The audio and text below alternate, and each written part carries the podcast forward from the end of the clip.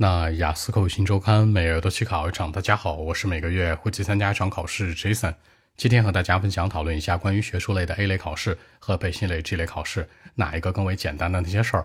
我们看四个方向：写作、阅读、口语、听力，按照这个顺序去排列。首先，先来说这一类的写作，它相对来说呢是绝对的简单。小作文呢完全从图表信息变成了书信，书信大家知道吧？是吧？相对来说比较好写，都是一些生活的事儿。然后呢，大作文呢，它是议论文或者 report。大作文相对 A 类相比吧，它会持平，但你别忘了，它整体打分是大小作文加在一起的。所以说呢，这个写作是绝对简单的，小作文基本上是一个送分题。所以说的话呢，它的写作跟 A 类相比，G 类绝对简单。第二是 G 类的阅读，这个阅读呢依然是绝对简单，它的出题类型包括文章难度，完完全全跟 A 类相比是碾压性的简单的，它大概会有一分到一点五分的一个分数值的一个差距。所以说呢，它的出题类型啊，包括题目，就是每个剑桥书后面都有 test A 和 B 嘛。一本剑桥书是有六套题的，test one 到 four 这是阅读正阅读当中正常的。然后呢，还有 test A and B 这是正常 G 类的，大家可以看一下，从题型到内容难度 完全简单。所以说大概分数值的差距会有一点零分到一点五分。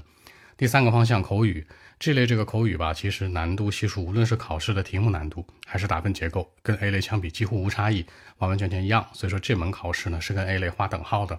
也就是说，你要想参加 A 类呃 A 类考试或者这类考试，找到口语的区别几乎是找不到的。第四个维度，听力。听力这个地方呢，跟口语很像，它的题目难度啊，包括考试同一天的这个场次里面，这听力考试内容都是一样的，不像是阅读啊或者写作它有不同。这个听力是完全一样的，跟口语是一样的。那它呢，其实难度系数是持平的，但是。它的核算标准会占点便宜，占点优势。举个例子啊，比如说正常 A 类考试呢，二十三到二十五是六分的一个分数段，但是呢，你要是 G 类的话呢，可能二十三到二十五就能算到六点五了，会占这么一个便宜，仅此而已。但无论其他，无论是这个核算标准怎么样，它其他的这个考试难度啊，还有这个出题类型啊，跟 A 类同一场考试都是一样的。所以说考试大家会发现有这个。单独一场考试，单独是 A 类的，还有 A 类和 G 类一天一天考的，对不对？也就是说，A 类、G 类一天考的这一天呢，这听力题就是一模一样的，只是核算标准不同。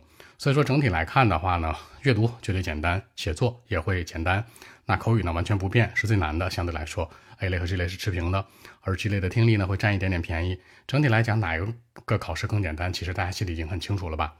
好，那今天这期节目呢，就录制到这里。如果大家有更多的问题，还是可以 follow WeChat B 一七六九三九一零七 B 一七六九三九一零七。希望今天这期节目给大家帮助，谢谢。